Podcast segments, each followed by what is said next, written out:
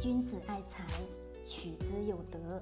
聆听财商智慧，拨动你的财富之路，让金融陷阱无处可藏。大家好，欢迎收听财德商学线上音频课。接下来有请贺老师的分享。我们今天呢，来聊聊养老的问题。在最近的这两天，关于《华夏时报》当中的一篇文章，在不断的刷朋友圈。当中呢，有一个养老金在二零三五年或将呢耗尽结余，年轻人应该尽早的筹划养老问题。的确，这个问题不管说是现在也好，还是未来也好，一直都会存在的问题。因为我们中国目前的状况的确老龄化一直在不断的持续发酵，这当中对于大部分的创业者来说也是一个机遇。但是这么大的人口的问题，其实养老的确是非常大的一个问题。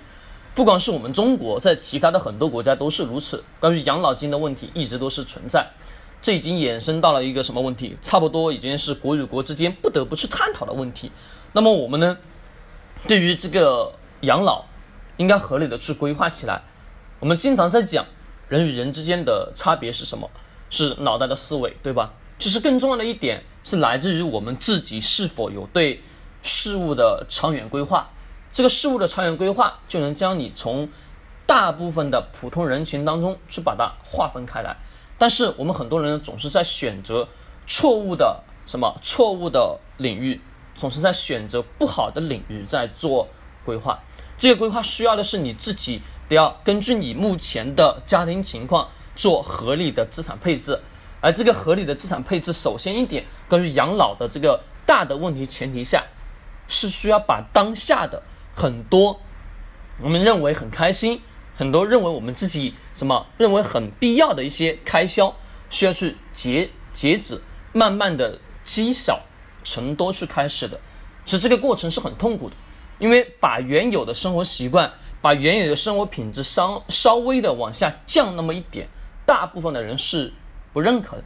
大部分的人会认为我当下享受了就 OK。我不需要说去考虑到未来我的生活是怎么样，但是说实在的，目前这种养老的问题，人口在不断的老龄化，的确非常非常严峻。那么，不管说你现在是三十岁，还是说二十岁，还是说四十岁，你都应该去给自己的养老做提前的规划，而不是说我们交了养老金就一定能得到什么报销，得到就一定能得到把养老问题去解决，这不是一定的。因为如果说我们个人都养成了一种完完全全靠国家的这种方式去生活的话，那么这得要有多少钱去依靠呢？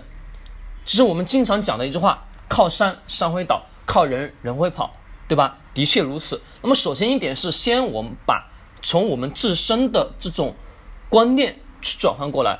那么对于这个养老的资金，我们应该从哪里来呢？首先。先是从你自己的日常生活当中不必要的开支一步一步去节余下来，这首先前提是最重要的，是什么呢？就是先把你的不必要的开销先截止，再呢从你的工资当中抽一部分的，抽你工资当中百分之十去做什么？做指数基金的定投。这里我要强调，其他所有的任何基金我不建议碰。对于很多小白来讲。你只你傻傻乎乎的买指数型的基金定投，你比很多专业的投资人的收益年化收益率都要高的很多，大部分人都跑不过你，因为这是巴菲特曾经多次强调的一个问题，我就不唠深的长谈了。我的基金课程当中也讲的非常的明白，有听过的你就按照这个方法可以去操作，的确是有效的。那么养老的问题存在的前提下，你需要是先从现在的很多一些。不好的开销，把它截止，慢慢的去把它干嘛，回归到正轨，让我们自己的开销变得什么正常，这才是最首要的。关于其他的什么什么所谓的一味的消费，你应该得要合理的去规划起来。至于养老的问题呢，我们一直都是存在，不光是我们朋友圈，还有微博等等的各大平台都在转这个文章，就说未来三十年全国城镇化养老金啊。基本上都会在持续不断的增加，因为城镇化的这种趋势依然是存在。你看我们现在中国超过大城市人口，就是在我在我们大的城市人群圈子当中，基本上都是属于什么？属于属爱的一二线城市。那么这一一些一二线城市是不是在不断的干嘛城镇化？不断的城镇化的前提是，这个一线城市、二线城市周边的所有城市都在步入发展的这个阶段。步入发展的这个阶段的情况下呢，很多人是干嘛？很多人慢慢的随着年龄的增加，也就是到了养老的阶段，就是你不能完完全全去依靠。像我前面讲的观点，你不能完完全去依靠政府给我们的补贴，而是需要有自己的什么资金规划。这个资金规划，也就是我刚刚所讲的，从你的简单的日常生活当中去慢慢的剥离出来一小部分的资金，去把它用到什么指数基金当中定投。长远的来看，它的收益的确非常的惊人，对于你的养老也会有一个什么解决之道。这是首次其要的，这是一个方法。那么还有更多的是需要是从我们自己拿出你的存款也好，或者其他方面的一些收入也好，去把它用到什么指数基金定投当中，其实相对来说这个收益还是能够你养活你老年生活的，这是一种。其实我们不光说为了什么增加你的主动收入，还是重要一点，依然还是得要围绕什么被动收入。也就是说，为什么这几年咱们的投资理财这么火，也是存在。不光说人的焦虑也好，或者说各种各样的这个焦虑啊，首先的前提是你自己得要干嘛？你自己得要有意识到这个问题的所产生，你应该合理的去把资产做一个更好的规划。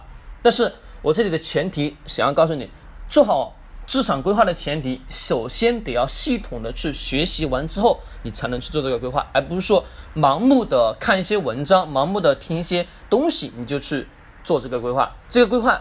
一定得是长远周期的，而不是说短期的周期。长远周期当中有太多不确定的因素，需要的是你对这个市场的认识，认识正确之后，你才能做下一步的规划，这是首要的前提条件。好，我们今天呢就简单的跟大家去讲讲这个养老的问题。养老问题一直存在，先呢从你身边的小事一步一步去改变，从小事改变之后。才慢慢的去把这个养老计划去合理的规划好，好，期待你的改变，期待你的生活习惯上，你的消费习惯上有大的改变。好，今天就聊到这里，君子爱财，取之有德，学财商就来财德商学。